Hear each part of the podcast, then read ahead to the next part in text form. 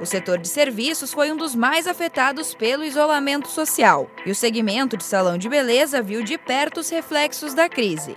Aos poucos e garantindo as medidas de segurança, as atividades vão sendo retomadas. E para ajudar esses empreendedores, preparamos algumas dicas.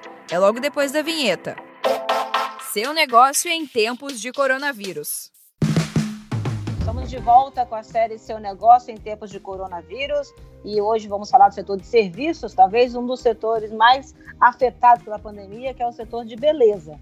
E para falar desse assunto, convidamos Maísa Blumenfeld, gestora de beleza do Sebrae São Paulo. Obrigada, Maísa, pela presença. Obrigada, obrigada a todos, obrigada, Marcele. E é também para nos ajudar a contar essa história aí sobre a retomada do setor de beleza, convidamos Fabiana Gondim, é, idealizadora do projeto Resize, Beleza e Sustentabilidade. Obrigada, Fabiana, pela sua contribuição. Eu que agradeço, Marcele, o convite e a confiança.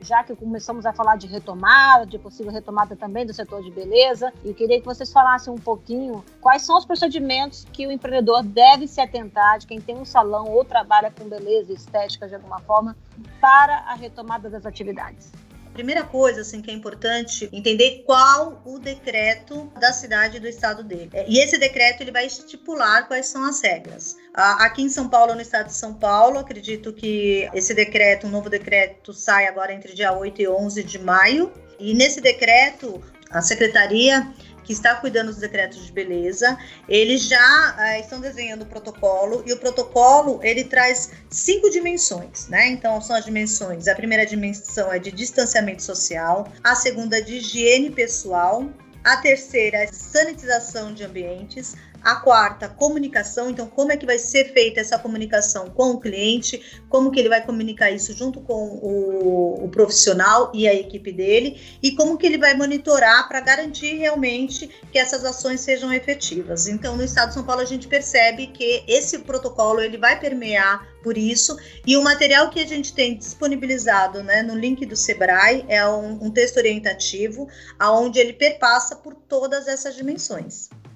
Fabiana, você que é de Natal, né, aí no, no, Rio Grande do Norte, na sua cidade, já, já houve a retomada, estabelecimentos já estão possibilitados de funcionar. Você podia falar, é, primeiro, se esses empreendedores estavam preparados com relação a essas exigências é, de sanitização e o, o que exatamente muda com relação a isso na hora de reabrir o salão de beleza para o cliente?